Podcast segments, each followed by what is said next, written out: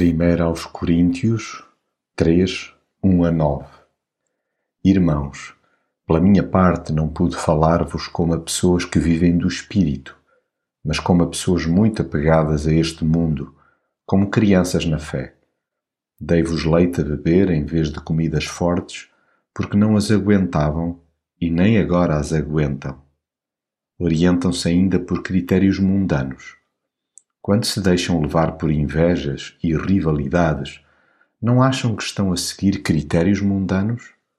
Quando um diz eu sou de Apolo e outro de Paulo, não acham que estão a julgar por critérios mundanos? Quem é Apolo? E quem é Paulo? São apenas servos que Deus utilizou para vos evangelizar, cada um fazendo o que o Senhor lhe encomendou. Eu plantei, Apolo regou, mas Deus é que fez as sementes crescer. Por isso, nem o que planta, nem o que rega tem importância, mas sim Deus que faz crescer.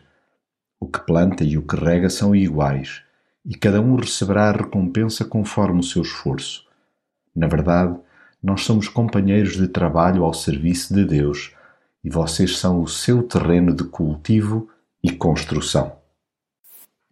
Os cristãos bloqueiam muitas portas quando se envolvem em truculências, deixando-se mover por intrigas, além de revelarem profunda imaturidade, impedem uma convivência fraternal sadia.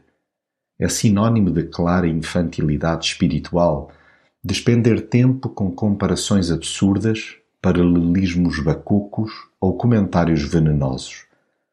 Tais tristes práticas apenas demonstram um miserável estado interior.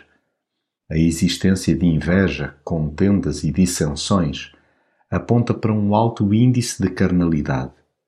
É notório o domínio do pecado quando as disputas terrenas se sobrepõem à ação de Deus. Largue-se, pois, o lamentável hábito de disparar preferências pessoais que não passam de projeções do ego e combustível para incendiar a harmonia fraternal.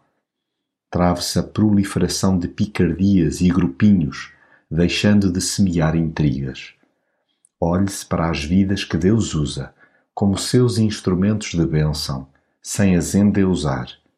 Esvaziem-se tensões, destacando aquele que dá o crescimento e não os que plantam ou regam em seu nome. Sim, é tempo dos que são lavoura de Deus e edifício de Deus largarem o biberão, alimentando-se e procedendo como gente adulta.